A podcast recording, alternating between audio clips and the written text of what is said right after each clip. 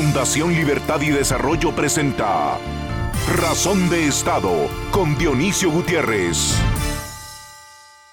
Una de las costumbres que tenemos los seres humanos en el amanecer de cada año es que hacemos un inventario de los problemas que queremos resolver y de los proyectos de vida que deseamos explorar y ejecutar. Me parece que podemos coincidir en que hasta los primeros días de 2020 la vida iba a una velocidad que parecía imparable y de repente llegó esa crisis a la que ponen nombres con las letras del alfabeto griego. Dos años han pasado, el mundo cambió y también cambió la forma de verlo, enfrentarlo y disfrutarlo. De alguna manera reorganizamos las prioridades de la vida y hoy damos más valor a la salud, al tiempo, a la familia. Damos más valor a la libertad. En ese mundo al que llaman desarrollado porque ha alcanzado niveles de bienestar que en el nuestro solo vemos en las alegorías del discurso político o en las películas, millones de seres humanos están renunciando a sus trabajos y buscando nuevas formas de vivir. La crisis les enseñó que se puede vivir la vida con menos y que el objetivo de vivirla puede estar más allá de las ambiciones materiales. Y también la crisis abrió opciones y oportunidades. El mercado laboral, como le llaman, lo permite. Claro, este es un lujo que se pueden dar los ciudadanos de naciones que ofrecen los servicios y las certezas que permiten escoger. Un amigo latino que vive en el norte del continente, en los días más asiagos de la crisis, con miedo a perder su trabajo, tuvo a su mujer enferma de gravedad y no le dieron permiso para cuidarla. Días más tarde, su abuela, quien lo cuidó desde niño, murió cuando se encontró con una de las letras del alfabeto griego y tampoco le dieron permiso para ir a su funeral. Este amigo, triste y con su autoestima lastimada, decidió renunciar y buscar una forma diferente de vivir. El país donde vive se le ofrece y encontró algo que le gusta y que le permite ser dueño de su tiempo. Gana menos, dice, pero es más feliz. Claro, gana menos pero le alcanza y hoy sus prioridades tienen un orden diferente. La empresa perdió a un colaborador extraordinario, pero él ejerció su libertad y fue consecuente con su responsabilidad individual. Confió en su capacidad creativa, tomó el riesgo y no me extraña que en poco tiempo, además de llevar una vida más satisfactoria, habrá superado hasta sus ingresos anteriores. El alfabeto griego está dejando lecciones que debemos aprender. En América Latina, la región del planeta más golpeada y adolorida, tenemos tareas pendientes que se deben resolver. La primera, exigir honor y honradez al Estado. Y la segunda, revivir al ciudadano consciente del valor de su libertad. Dicen que la madurez la dan los años, pero en realidad es cuestión de información y aprendizaje, y más en el mundo de hoy. En estos primeros días de 2022, hagamos el compromiso de seguir buscando la fórmula de la vida, pero que tenga los ingredientes para que seamos consecuentes con nuestros valores, para responder a nuestras prioridades. Y veremos que la salud, el tiempo, la familia y la libertad serán esos valores, esas prioridades que enseñan el camino a ese otro escurridizo, abstracto y subjetivo valor al que llaman felicidad. A continuación, el documental En Razón de Estado.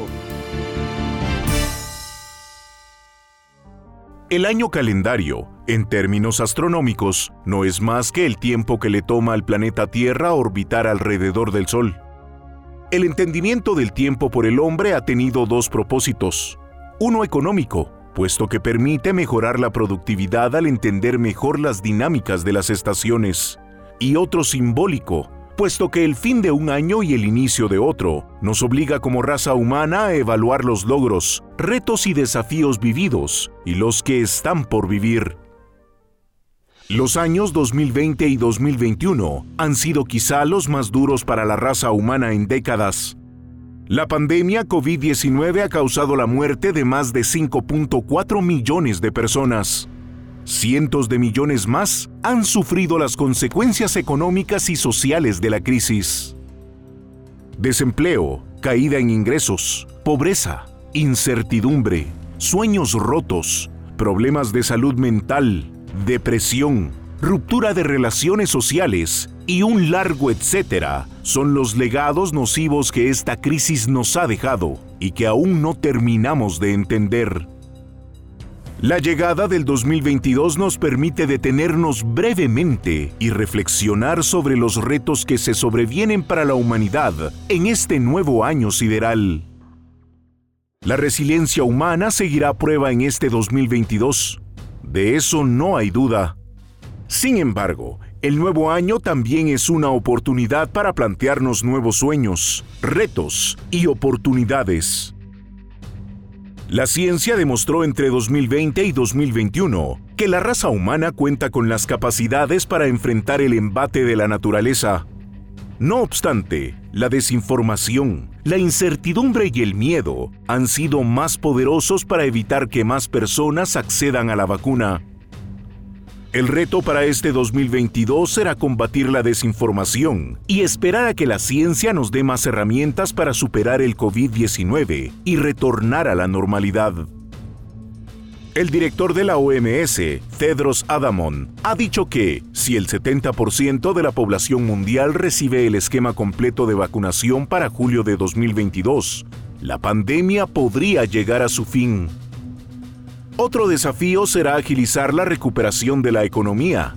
Conforme las actividades humanas, sociales, culturales y recreativas se normalicen, y conforme se reduzca la incertidumbre que provoca el virus, se reabrirá el espacio para que el talento, la innovación y la inventiva humana se hagan presentes.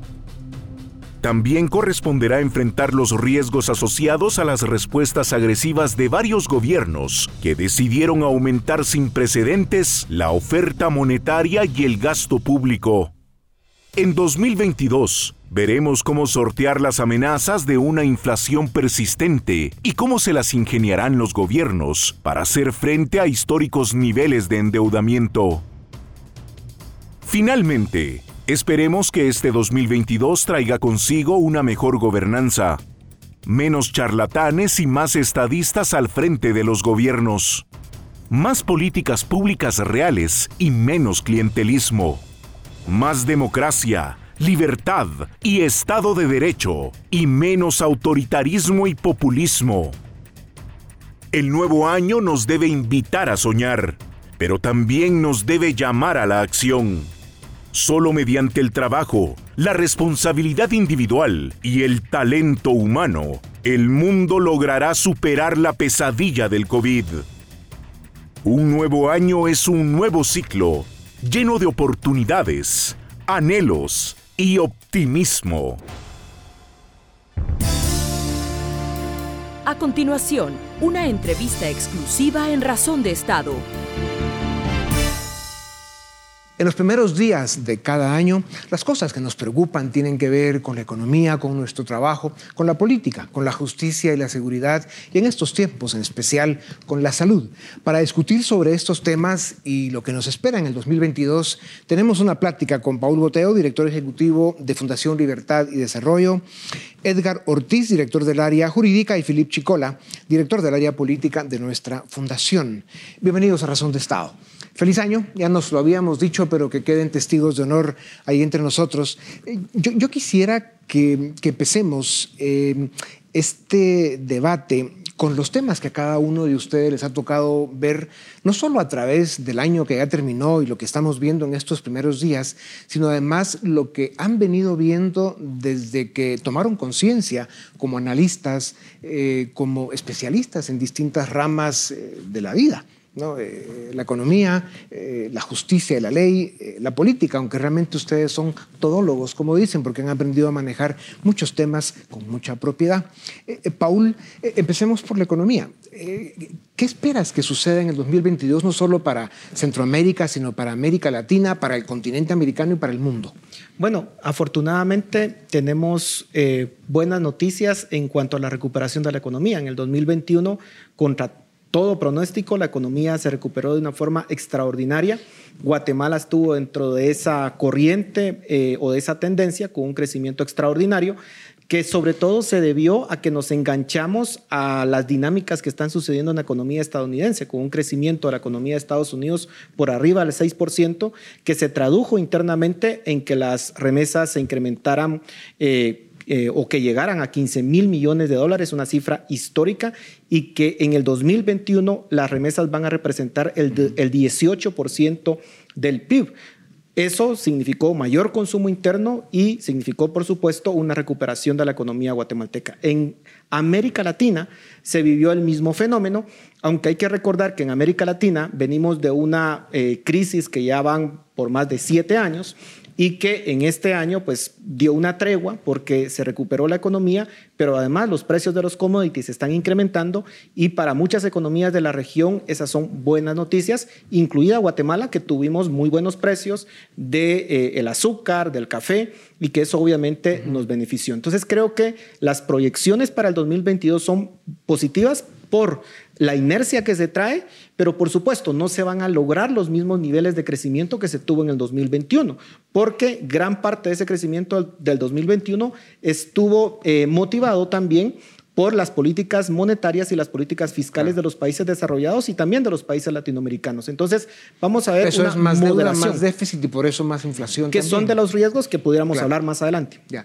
Philip, la economía, como siempre, es, puede ser tremendamente afectada por la política. Y en América Latina estamos viendo pues, una especie de, de, de caída, de, epidemia de los ciudadanos que están, eh, digamos, adoptando una cultura autoritaria lo cual decirlo del ciudadano ya es mucho decir, por el hecho de que no solo se están yendo en los procesos electorales que estamos viendo en América Latina hacia movimientos populistas en general de izquierda, sino que además eh, hay eh, pues una corriente que da la impresión de que están aceptando pues modelos autoritarios, restrictivos, que se reflejan de primero con el tema de la salud y la pandemia. Entonces, ¿qué pasa si la política falla con una economía que podría estar dando algunas señales de recuperación? Es que la relación es simbiótica de las decisiones políticas en muchas ocasiones depende el desempeño de las economías, pero también del desempeño de las economías dependen muchos de los procesos políticos.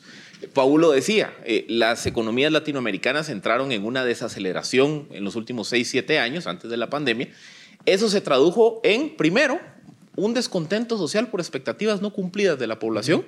Y segundo, se tradujo en más demandas benefactoras a los estados. Quiero más, quiero política social, quiero subsidio de transporte, quiero A, B, C y D. Cuando los estados latinoamericanos fueron incapaces de ir, digamos, al ritmo de las demandas sociales, eso naturalmente está generando una nueva dinámica política, que es un retorno al populismo, por un lado. Pero por otro lado está generando también un retorno al gusto autoritario que aparecía que los latinoamericanos estábamos empezando a superar. Y esto qué es lo que nos está diciendo. Hoy el, el latinoamericano, por las dinámicas económicas que se generaron pre-pandemia y durante la pandemia, se volvió más dependiente de la actuación del Estado quiere política más social, quiere política, digamos, o cae más eh, presa de una forma más sencilla de las propuestas populistas. Y en gran medida esto nos explica lo que ha pasado en Chile políticamente en los últimos dos, tres años, nos explica la victoria de un Pedro Castillo en Perú, junto, digamos, al caos político que ha habido ese país, y nos explica por qué pareciera que ese populismo, que aparentemente había llegado a un fin o, digamos a un, a, un, alto por ahí de 2015, 2016, está retomando espacios en la región. Claro, es, es, la gran mentira ¿no? que viene de regreso en el pretender que, que, los estados y que las economías pues, pueden subsidiar a la población sin tener las motivaciones y, digamos los motores que producen y que generan pues esa liquidez que hace falta tiempo para generar... Es una variable importante, porque Paul decía, la expectativa es que la recuperación siga. Pero es que si la recuperación sigue en manos de los populistas, van a tener plata para regalar. Y eso es, ya lo vimos hace 10 años, que esa es la receta para que se queden en el poder. O sea, Pero es pan para hoy, hambre para mañana, ¿no? Porque se ha visto el caso de Venezuela, lo que ya está pasando en Nicaragua, se aleja la inversión, no hay oportunidades de trabajo, destruye a las sociedades. Edgar, la razón de ser de la política, la razón de ser del Estado, han dejado, eh, ha dejado de ser el ser humano. Y, eso pues presenta estas dinámicas que estamos viendo donde hay un desencanto enorme eh, de los pueblos, de los ciudadanos sobre la política, sobre los políticos, sobre la democracia. ¿Cómo, cómo afecta esto, digamos, eh, en el contexto de este nuevo año que estamos viviendo donde hay algunas señales positivas de la economía, pero las amenazas de la política son extraordinarias? Yo creo que lo que decía Phillips amarra muy bien esta pregunta. Creo que lo que estamos viendo en América Latina, en el mundo en general, pero en América Latina con mayor preocupación, es que la incapacidad estatal empieza a generar descontentos. En, en momentos de crisis, obviamente, se demandan servicios públicos. Cuando esos servicios públicos no llegan por falta de capacidad estatal, pues la gente se, se, se desmotiva, se desespera y comienza a optar por, por opciones antisistema. Y creo que es el riesgo sistémico que está pasando América Latina en estos momentos. Yo creo que lo que estamos viendo es el fracaso también de las élites políticas de América Latina de no haber logrado construir instituciones suficientes para brindar servicios públicos elementales, principalmente por la corrupción, que ha sido el mal eh, generalizado de América Latina, y en segundo lugar también por falta de visión y liderazgo, que creo que ha faltado en la región. Me parece a mí que este año va a poner a prueba a esas élites políticas. Si no se ponen al día en el corto plazo, pues ni modo, vamos a empezar a ver lo mismo que en Chile, lo mismo que en Honduras, que la gente empiece a votar por, por esos cuadros Ya. más populistas. ¿no? Para dar seguimiento a, a este análisis, Paul, eh, ¿por qué es la gran mentira lo que ofreció Pedro Castillo en el Perú y por eso hoy tenemos un gobierno casi de extrema izquierda en el Perú, eh, en el caso de, de Boric en Chile, en el caso de Castro en Honduras y lo que puede seguir pasando en América Latina en 2022? La gran mentira me refiero a que estos políticos ofrecen lo que saben que no van a cumplir. Ofrecen eh, transporte regalado, ofrecen eh, renta universal, o sea, un sueldo gratis para todo el mundo sin necesidad de trabajar. Y ofrecen, y ofrecen, y ofrecen. ¿De dónde sale todo ese dinero?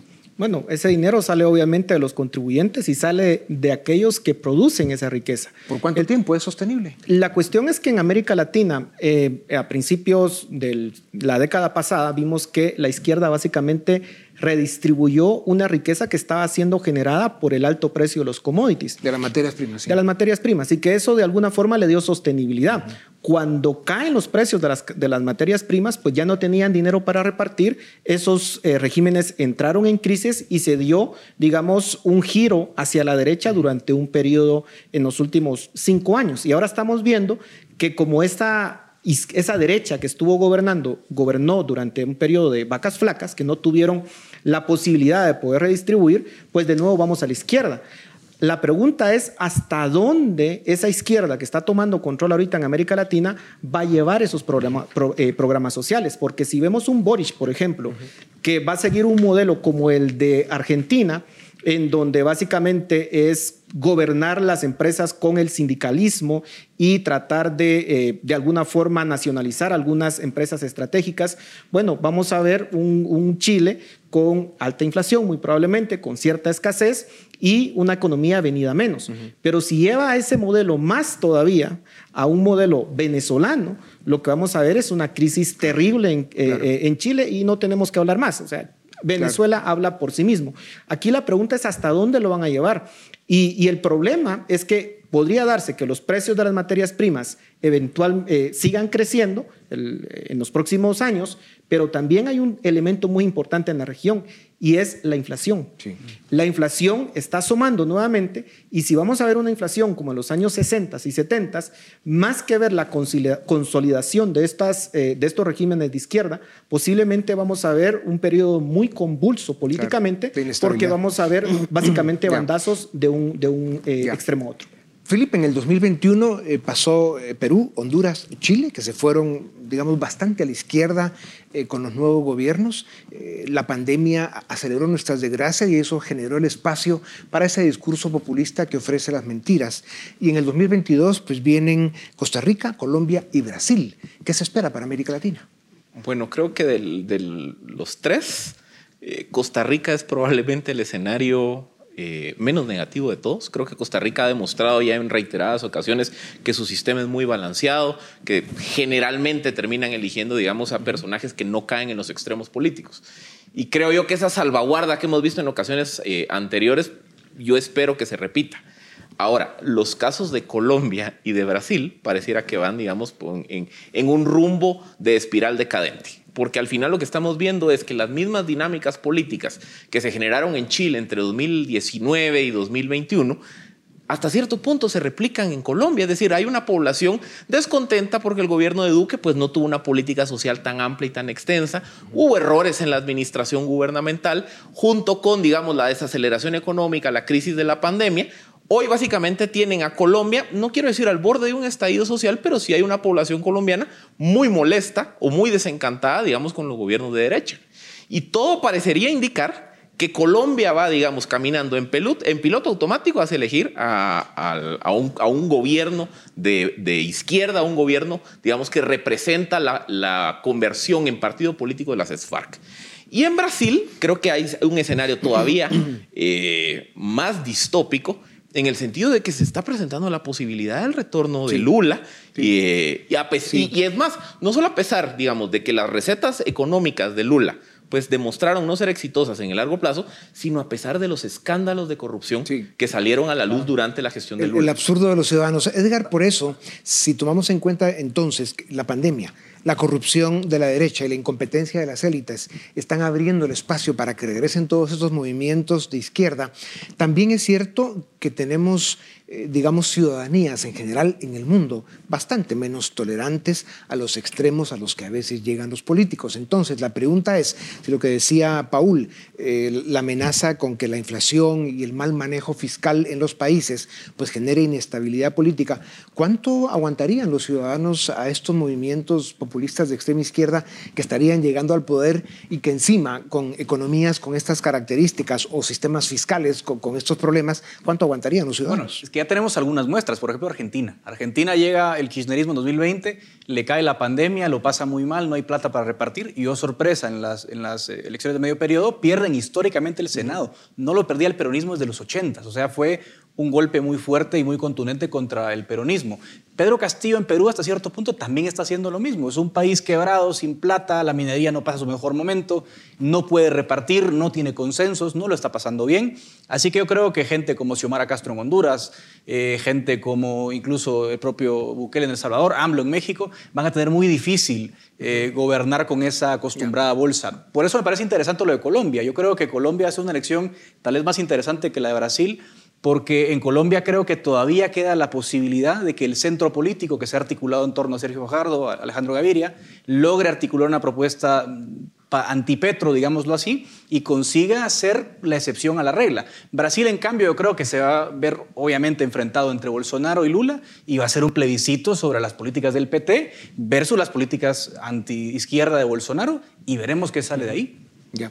Paul, has estudiado recientemente ese fenómeno al que le pusieron de nombre la gran dimisión, The Great Resignation, y, es este tema de que en, países desarrollados, especialmente en Estados Unidos, pues la gente está renunciando a sus trabajos porque están buscando tener más libertad, más espacio, más independencia, aunque ganen menos, y por otro lado hay un mercado laboral más competitivo que, más competitivo que está ofreciendo mejores oportunidades. ¿Qué está pasando? ¿A dónde va esto?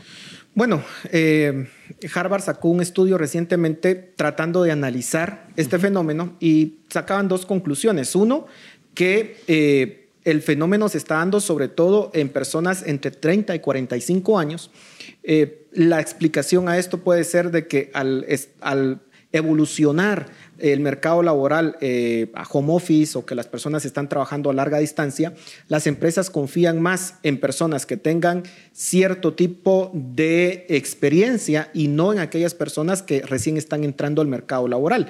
Entonces, entre los 30 a los 45 años se está dando una demanda por ese perfil de personas, pero además también se está dando en sectores que son eh, altamente dinámicos en este momento, como el sector salud, como el sector de tecnología, en donde las empresas están buscando mano de obra calificada y eso está haciendo que los individuos o los trabajadores se sientan con la confianza de decir, puedo renunciar porque voy a poder conseguir un trabajo pronto. Entonces creo que lo que estamos viendo es el reflejo del dinamismo del mercado de Estados eh, Unidos y del europeo. Del mercado laboral. del mercado laboral, pero yo creo que no va a ser un fenómeno que va a durar por mucho tiempo, porque los riesgos que tenemos a la vuelta de la esquina, si bien en el corto plazo vemos dinamismo de la economía, lo cierto es que en el mediano plazo sí podemos vernos enfrentados a un fenómeno de estanflación, en donde vayan a subir las tasas de interés ya la Reserva Federal precisamente hoy anunció que pueda subir tasas de interés tan pronto como el mes de marzo y comenzar a retirar todo el estímulo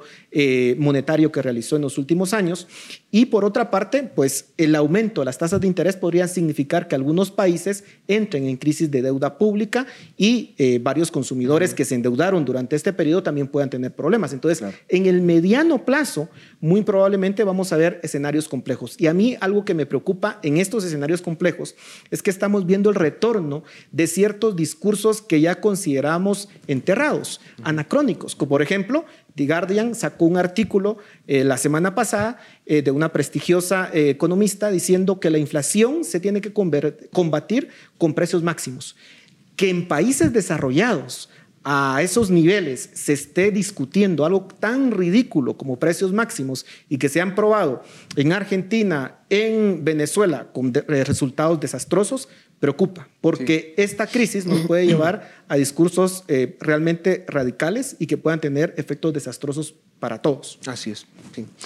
Philip, eh, eh, palabras como medicinas y medidas restrictivas, vacunación, pues nos han tenido en, en, este debate sobre la pandemia, pero realmente el debate está cambiando. ¿Hacia dónde va? ¿Qué es lo que está sucediendo, digamos, en la parte sociológica de la pandemia? El, el 2020 era el debate encierros versus, digamos, eh, trasladarle la responsabilidad más al individuo en un ámbito de libertad. 2021 fue el debate de la vacunación, qué tan rápido, con cuál, cuándo. 2022, el debate a nivel global creo que se va a mover hacia dos grandes ejes. Primero, segregación. ¿Por qué, qué estamos viendo a nivel global? Estamos viendo que se están generando políticas segregadas respecto de los vacunados y los no vacunados. Y ojo, la no vacunación tiene varias explicaciones. Países que van tardes en sus procesos de vacunación, otros en donde simplemente grupos poblacionales no se quieren vacunar. Por ejemplo, el centro de Europa tiene los niveles más bajos de vacunación del mundo porque la gente simplemente no se quiere vacunar, no confía en la vacuna, tiene dudas, etcétera, etcétera. Pero ¿qué estamos viendo? Que se están generando políticas segregadas, que incluso creo yo que va a ser interesante analizar la constitucionalidad y la ética de las mismas. Por ejemplo, Estados Unidos, en términos reales, hoy no permite el ingreso a su territorio de personas que no estén vacunadas. En Europa hay una serie de medidas en varios países en donde a los no vacunados no se les permite más que ir a comercios esenciales, no pueden participar en actividades sociales, culturales y demás. Ese debate tarde o temprano lo vamos a ver en América Latina y creo yo que eso va a ser uno de los ejes más interesantes de esta discusión. Y tal vez para eso ya habríamos eh, pasado todos por el virus y ya tendríamos pues o, el, lo que llaman la protección de rebaño. Que ese es el, otro tema interesante que está dando ahorita. Eso es una... Nos queda un minuto y el Eli Cortiz necesita responder un tema. Eh, termina. La, a ver, una tesis muy interesante que se está planteando en algunas universidades en Europa es que Omicron va a ser el mecanismo más expedito para alcanzar la inmunidad de rebaño de bajo riesgo. Ya. Porque Omicron es muy contagiosa, pero de baja letalidad. Exactamente. Tal vez aquí un comentario brevísimo, incluso de los tres, si nos quedan los segundos. Eh, Edgar, es evidente que lo que el mundo necesita eh, con más urgencia es ser mejor gobernado, especialmente la América Latina. Y hay un, hay un tema que se discute en todos nuestros países, en especial, que es la reforma a nuestros sistemas electorales. Eh, ¿Por qué es tan importante eh, mejorarlos, modernizarlos, eh, darle más oportunidad para que el sistema político funcione mejor? ¿Qué debe suceder en ese campo? Yo creo que es importante en primer lugar porque es el mecanismo mediante el cual se elige. Si hay una mala fórmula electoral, la gente puede votar, pero no está eligiendo lo que quiere.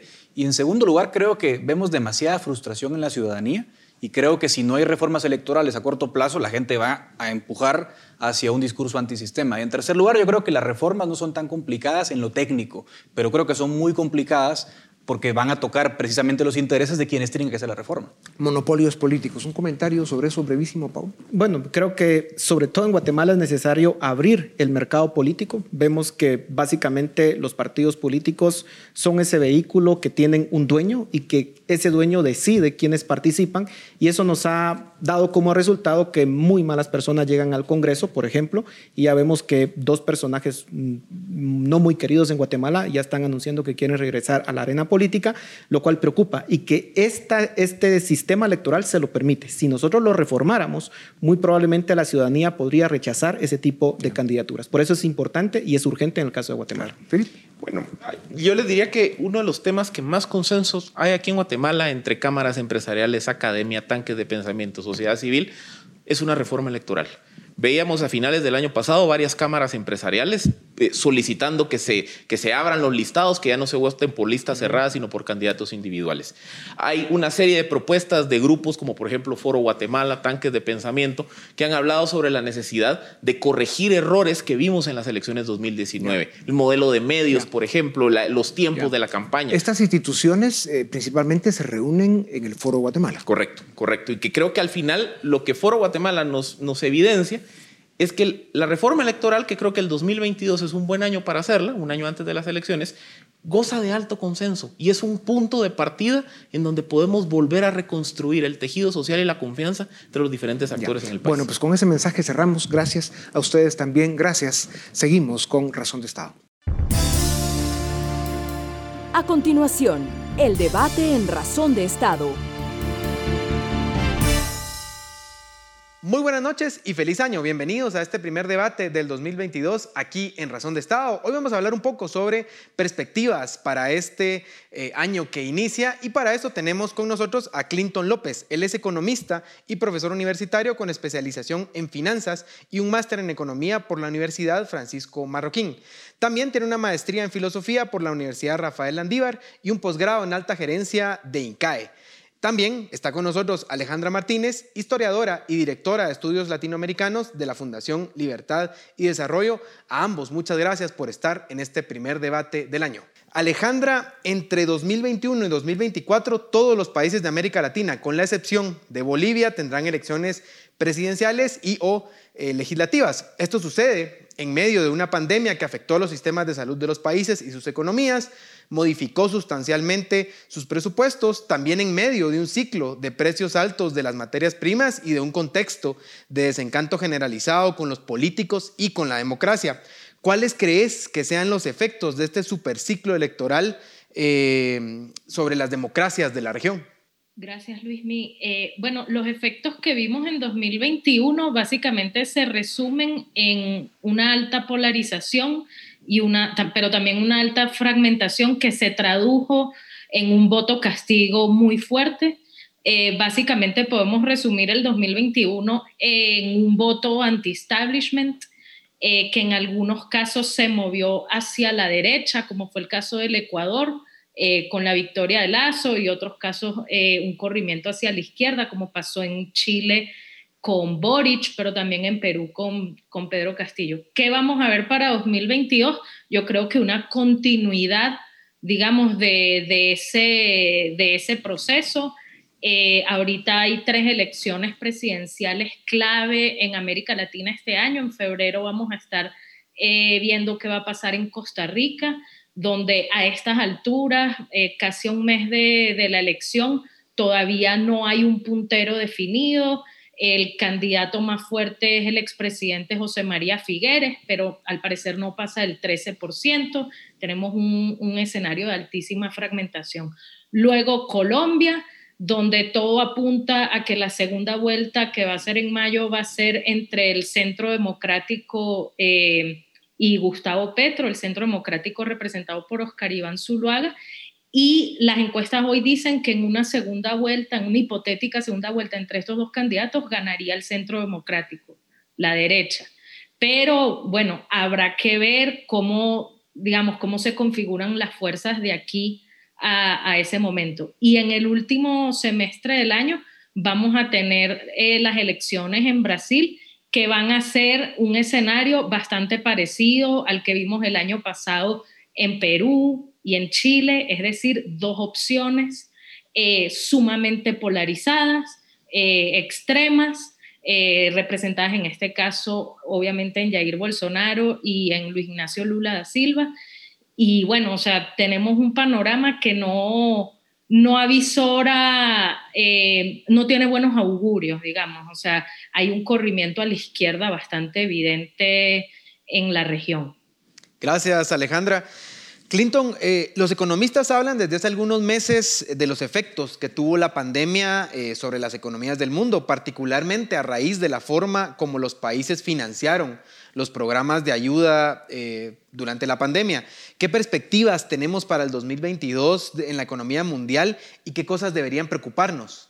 yo había hecho una listita de riesgos ¿no? que, que podemos enfrentar en el 2022, digamos específicamente en Guatemala y Latinoamérica y yo creo que va muy de la mano, digamos, de lo que, de lo que nos dice Alejandra, ¿no? Tenemos para mí un potencial giro a la izquierda, digamos, que ha tomado Latinoamérica. Y eso obviamente eh, tiene unos riesgos de gobernanza a un futuro mediano y eso tiene implicaciones grandes, digamos, con eh, las políticas de los bancos centrales, que ya, ya estamos sufriendo inflación y que eso seguramente nos podría llevar a otras situaciones más descontroladas en inflación, déficit y otras cuestiones, digamos. Pero eh, esperamos, digamos, que este 2022 sea finalmente el año de la auténtica retomada del sendero, ¿no? Porque si te pones a pensar, yo creo que el riesgo más grande que enfrentan las economías a nivel mundial sigue siendo la pandemia.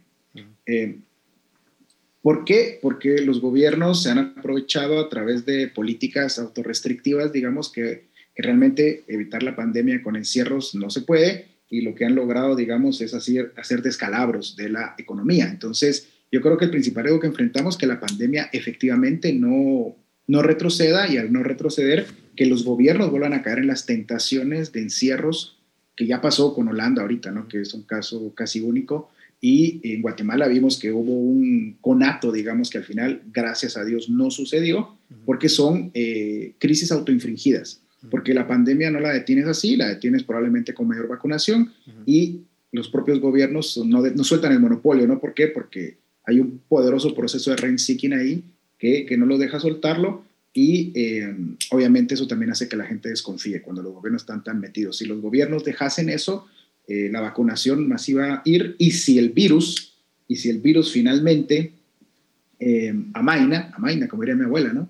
Eh, creería yo que vamos por primera vez en, desde que inició la pandemia a un camino de auténtica recuperación, porque lo que tuvimos este año en Latinoamérica, en Guatemala, eh, que ni siquiera están confirmadas las cifras de crecimiento económico, simplemente es un reajuste a casi llegar a la tendencia que traíamos hace dos años. Y me gustaría ahondar un poco en algunos de los temas que, que tocaste ahí, pero voy a preguntarle a Alejandra primero algo relacionado a lo que decías, y es que Alejandra durante la, pandemia provocó en todo el mundo una mayor intervención de los estados en la vida de los ciudadanos, ¿verdad? Relacionado a lo que decía Clinton anteriormente.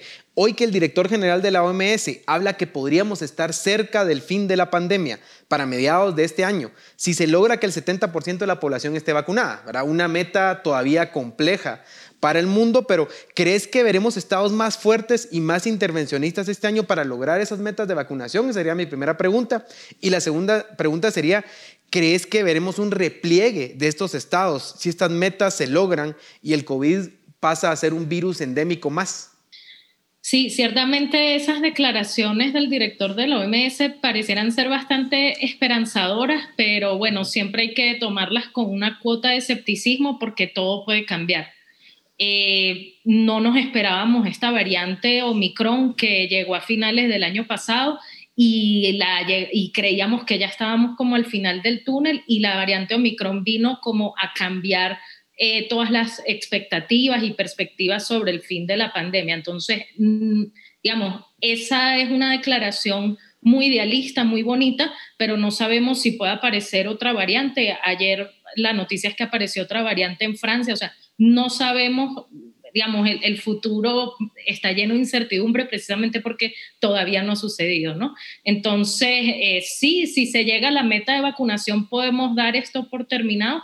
Y la otra pregunta a la que apuntas... Eh, eh, sobre si el, digamos, el despliegue de, de, poderío estatal que hemos experimentado, sobre todo en el hemisferio occidental en 2020, se va a detener, yo creo que no. O sea, esto va a ser, esto va a dar pie para que eh, los estados nacionales se agranden más, el Estado-Nación cobre cada vez más fuerza y lo vemos evidentemente en que el discurso que pareciera imperar eh, en todo el hemisferio y, y, en, y, en, América Latina es donde eh, se ve más dramático, es el discurso de la soberanía. Otra vez vemos el discurso de la soberanía eh, repuntando y el de la multilateralidad, la integración, cada vez más en detrimento. Entonces yo no veo por ningún lado que sea eh, el fin de, de la hegemonía del Estado-Nación, sino más bien veo que cada vez va a ser más difícil limitarlo. lo cual es preocupante y tendrá efectos seguros sobre la economía y la vida de los, de los ciudadanos.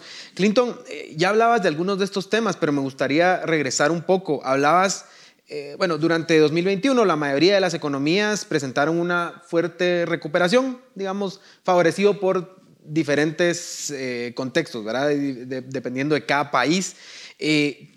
¿Cómo se puede explicar esta recuperación, a pesar de que la pandemia no ha terminado. Es cierto que los países ya abrieron, pero digamos todavía hay muchas personas afectadas, todavía hay eh, países que están en diferentes momentos de la recuperación económica. ¿Cómo se explica esta recuperación que han experimentado algunos países, particularmente en América Latina? Mira, yo te diría que la explicación tiene varias, eh, varios vericuetos, ¿no? Y el principal, creo yo, digamos, es de que primero, que la crisis no es una crisis típica una crisis típica, digamos, que viene de una burbuja real. Cuando digo una burbuja real, digamos, decir, cuando hay un, un fallo, digamos, sistémico en la economía derivado de alguna política pública, como puede ser la crisis del 2008, eh, sino que realmente es como la economía viene funcionando y de repente por un evento inesperado, que en este caso es el COVID, hay un como un frisamiento, no sé si la palabra es correcta, ¿no? Pero frisan a la economía y obligan los gobiernos a trabajar a las economías a la mitad o a menos de su capacidad. Entonces, obviamente, hay una crisis autoinfringida. Segundo, las recuperaciones, tú los ves, eh, están medidas en tasas de crecimiento que aún son eh, preliminares. Si tú miras, por ejemplo, el caso de Guatemala, que conozco muy bien, tú te metes a la publicación del Vanguard y miras que los últimos dos años son cifras preliminares. No, hemos, no habíamos terminado este año cuando ya estaban anunciando una recuperación de 7.5%. Y eso es una tasa de crecimiento, lo cual no quiere decir que hayamos recuperado el nivel de riqueza perdido. Simplemente del hoyo que caímos en, la parte más baja de la pandemia, a este año crecimos 7.5%. Entonces, realmente eh, va en el camino correcto. Y yo diría que la principal causa es que volvieron a permitir a las economías trabajar y que la gente es, las personas son ingeniosas y se, se adaptaron rápidamente, digamos, a las condiciones. Eso no quiere decir que todas las personas se hayan recuperado ni que la economía esté al mismo nivel de riqueza. Eh, otra cuestión importantísima es que hubieron cambios sociales que se produjeron por la, por, por la crisis y, por ejemplo, en Guatemala eh, se viene acelerando hace algunos años la migración hacia Estados Unidos y el efecto a corto plazo, digamos, del crecimiento brutal que hubo en remesas por eh, el incremento salariales que hubieron allá, por la escasez de mano de obra y que nuestros compatriotas sabemos perfectamente que hacen dos o tres trabajos a la vez, pues el efecto inmediato es en consumo, entonces eso contabiliza en el PIB. Em, entonces realmente hablar de una recuperación como tal creo que es un poco... Eh, Prematuro probablemente. Prematuro y yo diría que, que es uno de los riesgos que yo veo, digamos, de, ese crecimiento Estado-nación eh, que hablaba Alejandra, que yo creo que es correcto, que sigue creciendo. Hay un autor eh, retirado ya de una universidad norteamericana, George Mason, que él hablaba, digamos, Robert Hicks creo que se llama, y él hablaba específicamente que cada, cada crisis, digamos, el Estado aprovecha para crecer, pero no vuelve a los niveles anteriores después de cada crisis. Y entonces, algo que me preocupa, digamos, es de que como todas las instituciones, todas las organizaciones privadas tuvieron eh, este cierre brutal que el Estado propició, a mí me preocupa el, estado de una institución, digamos, de una institución en, Latinoamérica y en el mundo, que es la prensa independiente. Y la prensa independiente hoy en día pareciera ser más propagandística, ¿no? Un análisis tipo public choice, están buscando sus propios intereses, están buscando sobrevivir por la crisis que infringió el gobierno más allá del COVID y entonces están quedando bien con ellos para tener pauta. Y, esto, digamos, es caldo de cultivo para dictaduras, para violaciones a los derechos humanos y, otros problemas que sabemos que tienen nuestras democracias. Alejandra, sí. ya hablabas de los tres casos de, de, los, de los tres países que tendrán elecciones en este 2022, Costa Rica, Colombia y Brasil. Ambos son, los tres, ¿verdad? Son importantes para la región. Eh, Costa Rica por ser una de las democracias más sólidas eh, de la región, Colombia por la importancia estratégica que tiene, eh, digamos, como aliado de Occidente frente a la dictadura venezolana, y Brasil por ser, primero, un país tan grande y segundo, por la importancia que tendría el regreso de Lula. ¿Qué efectos verías para la región, por ejemplo, que, la, que hubieran algunos problemas para la democracia de Costa Rica, que en Colombia ganara Petro y que, y que en Brasil ganara Lula, lo cual es bastante probable? Eh, ¿Qué pasaría en la región si eso sucede? Sí, bueno, ya en las elecciones anteriores de Costa Rica esa democracia que es la democracia más longeva y más estable en América Latina en los últimos 70 años, se, eh, vio en riesgo por la candidatura eh, que eh, finalmente no ganó de, un candidato bastante extremista, ¿no? Entonces, esos peligros vuelven a aparecer en esta elección y por eso es que, digamos, el sistema recurre a la candidatura de Figueres, que es un expresidente que en los años 90 sacó a Costa Rica eh, de una crisis económica. Digamos, a Costa Rica le costó salir mucho de la crisis de la deuda de los 80 y además es el hijo de prácticamente el arquitecto de la democracia costarricense, que es Pepe Figueres. Entonces, yo creería, no veo elementos para que la democracia costarricense eh, caiga. Eh, digamos, sí está un poco debilitada, pero están todas las cartas, todas las apuestas me llevan a decir que va a salir eh, fortalecida de la democracia costarricense de este proceso. Ahora, los casos de Colombia y Brasil son delicados porque en Brasil una posible eh, victoria de, Petro pondría en riesgo em, todo el tema de la lucha eh, contra el narcotráfico en Estados Unidos eh, y en la región latinoamericana. En Colombia. exacto, y traería precisamente problemas para Centroamérica, porque recordemos que Centroamérica es el corredor de toda la droga eh, que sale de, Colombia y eh, Estados Unidos perdería un aliado clave importantísimo en su lucha contra, contra el narcotráfico. Y Brasil, bueno, o sea, digamos, la gente tiene memoria corta y en América Latina mucho más, si bien la gestión de Bolsonaro ha sido desastrosa en la pandemia y eso le ha costado popularidad, a la gente se le olvida que Luis Ignacio Lula da Silva es la cabeza del mayor escándalo de corrupción que ha habido en la región latinoamericana, que es el caso Lavallato y todo el tema de los sobornos de Odebrecht. Entonces, quitamos a uno que no nos gusta, que fue un desastre en la pandemia, pero ponemos a un, eh, a un personaje altísimamente corrupto que, que le puede hacer mucho daño a la región. Y además uno de los arquitectos del Foro de Sao Paulo, digamos, y que sabemos cómo, cómo eso, los efectos que tiene eso para América Latina. Clinton, ya me queda poco tiempo, pero te quería preguntar, ¿creerías que los gobiernos aprendieron la lección económica, en este caso, sobre los cierres y que esas medidas quedaron atrás? ¿O está la tentación de regresar a estas medidas que hacen tanto daño? Yo no creo que los gobiernos aprendan realmente, digamos, acuérdate que los incentivos están dados para que, por ejemplo, en Guatemala, digamos que eh, los cuatro años que estamos hay que aprovechar todo lo que se pueda y la, la, historia me lo confirma. Entonces, yo creo que la tentación siempre está y va a depender eh, mucho de la posición ciudadana eh, y de las instancias institucionales, formales que puedan frenar, digamos, algo así, porque en la medida que vean una posibilidad de un proceso descomunal de rent seeking como el que aparentemente ha habido en todos los países de Latinoamérica y nosotros no somos la excepción durante la pandemia, al momento de que pueda presentarse la posibilidad lo van a hacer. Yo creo que la mejor prueba de que no han aprendido a gestionar la pandemia es que siguen con un estricto monopolio de las vacunas y que la vacunación aumenta lentamente. Nadie les ha dicho que dejen de poner vacunas al que no pueda pagarla, pero que desmonopolicen eh, la vacunación. De hecho, miras a cualquier ciudadano guatemalteco tratando muchas veces de ponerse la vacuna en El Salvador, en, Estados Unidos o donde pueda. Vi, conocí gente viajando a México, a la frontera, para ponérsela porque el gobierno hizo un desastre, ¿no? Y, y lo sigue haciendo porque eh, Omicron nos afectará poco, seguramente, porque es más leve o eso parece, pero hay mucha gente que todavía está sin vacunar. Y no necesariamente es única y exclusivamente eh, porque la gente no quiere vacunarse, sino porque los accesos son difíciles. Bueno, eh, muchas gracias Clinton, muchas gracias Alejandra. Esperemos que el 2022 no traiga el regreso de los cierres, sino que más bien se cumplan las predicciones eh, del director de la OMS y que para medio año estemos decretando el final de la pandemia. Ese sería nuestro deseo para este año y para que la economía y la política puedan seguir su curso natural. Eh, a ustedes, muchas gracias por acompañarnos en este primer debate del año y en este primer programa del 2022 y volvemos eh, la próxima semana con más. Adiós. Razón de Estado con Dionisio Gutiérrez es una producción de Fundación Libertad y Desarrollo.